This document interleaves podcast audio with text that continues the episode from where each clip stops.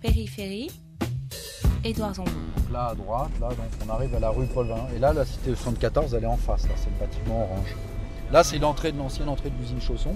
Donc là c'est complètement restructuré. Enfin on serait venu, il y a des photos il y a 30 ans, c'est l'usine Chausson, c'est l'ancien bâtiment du 74 de 7 étages, bâtiment gris. Là c'était l'entrée du, du garage là que tu disais tout à l'heure.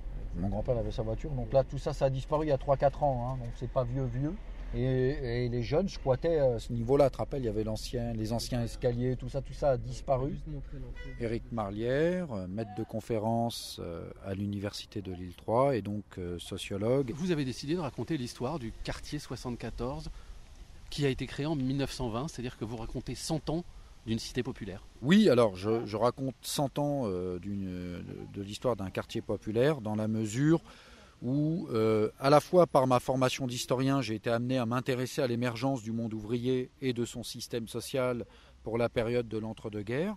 Et en tant que sociologue, j'ai travaillé entre guillemets avec les vivants pour essayer de comprendre aussi le parcours de ces vivants et de ces morts qui ont, euh, j'allais dire, à leur niveau, euh, contribué à l'histoire ouvrière française et à l'histoire ouvrière locale. Le destin de ce quartier, de cette cité du 74, c'est en quelque sorte une métaphore de l'histoire industrielle? Tout à fait. Je pourrais dire que ce destin des, ouvriers euh, d'une certaine manière, ou de- du 74, est fortement lié au destin ouvrier euh, français et euh, on pourrait dire que l'ascension de cette population ouvrière locale avec les transformations qui vont notamment dans les années 50-60, améliorer leurs conditions de vie, va être remis fortement en cause 20 ans plus tard, euh, dans les années 80, avec la désindustrialisation. Et du coup, bah, tout ça s'arrête brutalement dans les années 80, 90, voire 2000, et que là, tout ça est remis fortement en cause, euh, lié à cette désindustrialisation, alors qui n'est pas totale, puisqu'on accède, on assiste à une tertiarisation des emplois, mais qui, à mon sens, n'est pas forcément euh, orientée vers cette population ouvrière qui, pour une partie d'entre elles, est en train de décliner et confrontée à un chômage de masse de plus en plus euh, qui s'accentue progressivement d'une certaine manière. Est-ce que votre livre, on pourrait le sous-titrer Ma cité à l'heure de la mondialisation pour cette dernière partie? Effectivement, cette dernière partie, euh, pour ceux qui connaissent, on reconnaît quelques vestiges ouvriers, etc., mais que tout ça est balayé et transformé à la fois par, alors on va dire la mondialisation parfois un bon dos, mais par euh, les enjeux immobiliers, par la globalisation. Je pense que le mot globalisation est certainement le mot le plus approprié, hein, c'est-à-dire à savoir que euh, aujourd'hui on est tous connectés les uns les autres, que cet espace urbain parisien qui devient une mégalopole, Gennevilliers qui était encore une banlieue il y a 20 ou 30 ans, aujourd'hui fait partie, va devenir un arrondissement possible de, de Paris dans quelques années avec l'inflation immobilière qui l'accompagne, ce qui était complètement impensable il y a 30 ans. Donc les choses sont en train de bouger. Effectivement, ma cité à l'heure de la mondialisation pourrait être un sous-titre tout à fait valable, notamment pour les derniers chapitres. Périphérie, Périphérie.fr. Tiens, il y a Kamel, là. il peut peut-être dire un mot, Kamel, non? Ah bah ouais, tiens. Qui est aussi issu de cette, euh, j'allais dire, de cette classe ouvrière en partie, hein, et, euh, vous voyez, qui travaille, qui est aussi délégué euh, syndical, Voilà. donc qui fait aussi partie, j'allais dire, de cette résistance ouvrière à tous les niveaux. Et, euh, Voilà, c'est l'héritage ouvrière, donc on reprend le relais des anciens. Vous On êtes un ouvrier, vous encore Non, non, moi, je, enfin, moi j'ai évolué, je suis devenu technicien, mais euh, je suis, à la base, effectivement, j'étais, un- j'étais ouvrier. Donc euh, c'est tout un héritage. Mon père était paysan d'Algérie, donc il est venu, il, est- il était grutier, il a fini sa retraite. Moi, juste derrière, ben voilà, euh, le quartier populaire, et puis euh, on était tous ensemble avec Eric. euh, Enfin, tout, c'est un mélange de tout le monde, hein, cette ethnie, euh, voilà. C'était une ethnie populaire? Ah, ethnie populaire. hein. C'était une vraie- un arc-en-ciel ici. Donc c'était magnifique. Donc on a ce brassage là qu'on, qu'on- moi je l'ai connu ici. Quoi. Bon, nous on est né ici, donc on n'a on pas eu le choix, c'est imposé. Mais euh, quand on prend du recul, euh, on voit que ça existe nulle part. On va dans nos autres pays, dans le pays d'origine. Je reviens d'Algérie. Euh, ça n'existe pas. On est, ils sont entre eux, mais quand on vient ici, on, on est avec des Portugais, des Espagnols, euh, des Polonais, euh, des, des gens du Pas-de-Calais, des Normands, des Bretons. Donc euh, tout ça, ça, ça peut qu'enrichir. Donc tant mieux. Il y a cette solidarité aussi? Parce qu'on a démarré, c'était difficile. On C'était pas les moyens, on avait des hivers qui étaient rudes. On allait chercher le mazout à la pompe d'essence. Euh, on se contentait, de- on s'habillait, il n'y avait pas de marque. On avait une paire de un pull, il tournait en famille. hein, C'était l'aîné qui l'avait. Moi, je me rappelle, j'avais un pull, les trois frangins, ils l'avaient euh, sans problème. hein. Donc tous ces petits trucs qui font que voilà, la vie était simple et, et on mangeait euh, tranquillement et puis euh, voilà, on se contentait de ce qu'on avait. Est-ce que vous avez l'impression que la génération qui vous suit, elle, a, euh, elle est inscrite dans un destin comme vous, vous étiez inscrit dans un destin? Non, je ne pense pas. Malheureusement, nous, on a eu, enfin, c'est pas une chance, c'est qu'on n'a pas eu le choix, c'était comme ça. C'était la vie, c'était l'après-guerre. Euh, les années 70, là, on était en pleine reconstruction, c'était encore, euh, voilà. Et euh, il y avait le monde ouvrier, les industries étaient fortes en France, donc c'était comme ça.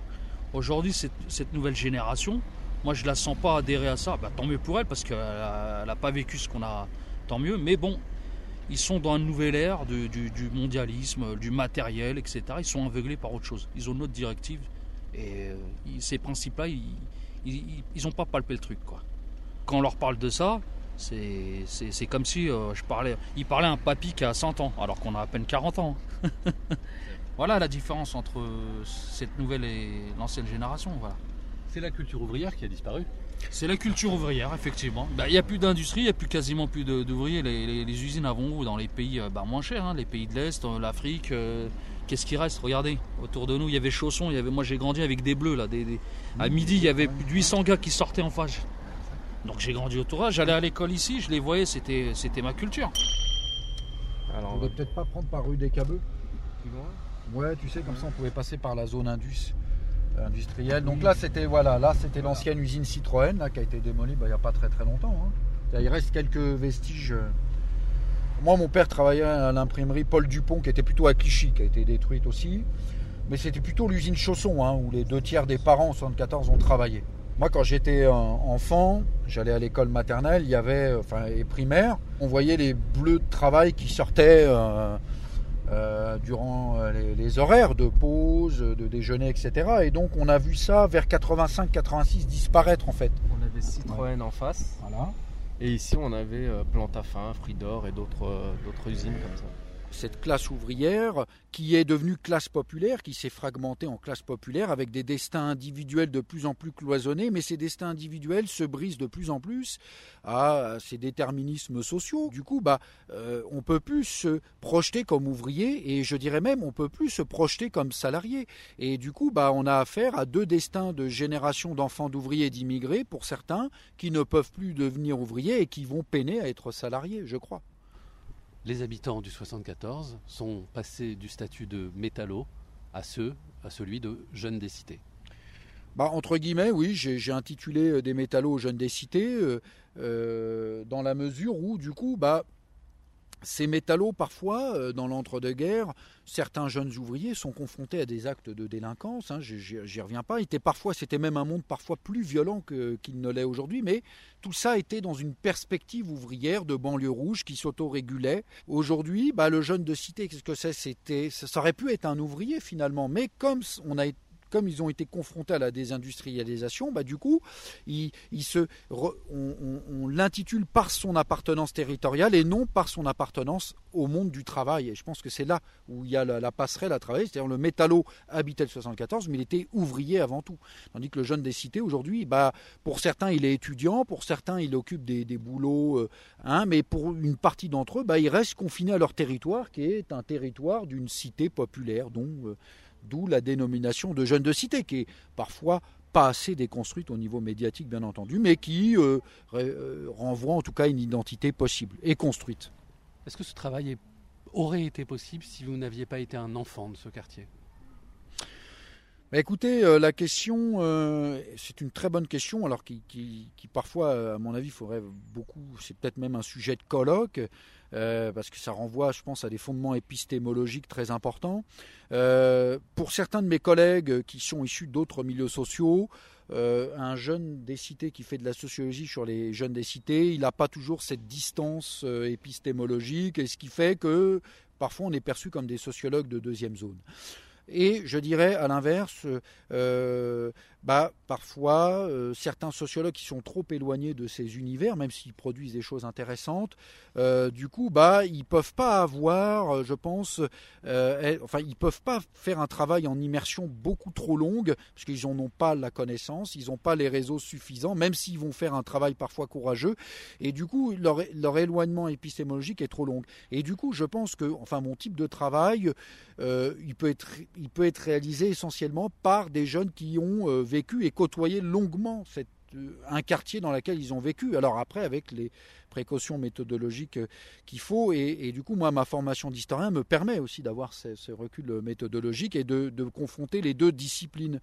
Et euh, je crois que c'est pas évident pour quelqu'un qui vient d'un autre milieu, même s'ils produisent, même s'ils peuvent produire par ailleurs des choses très intéressantes. Votre méthodologie sociologique, c'est pas l'observation, c'est l'immersion. Vous faites de la sociologie de vos voisins.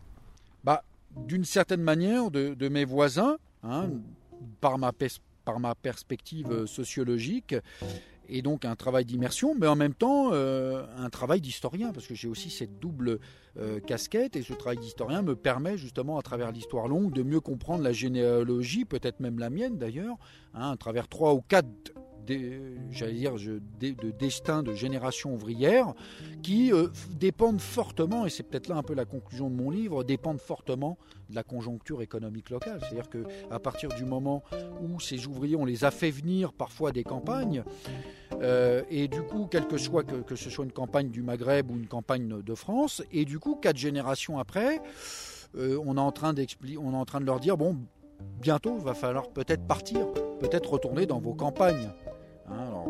Voilà, je le dis un peu euh, de manière humoristique, mais je pense que c'est aussi une dramaturgie, ces destins, parce que ces classes populaires n'ont pas vraiment d'emprise sur l'économie, n'ont pas d'emprise sur leur réel destin, à la fois individuel et collectif.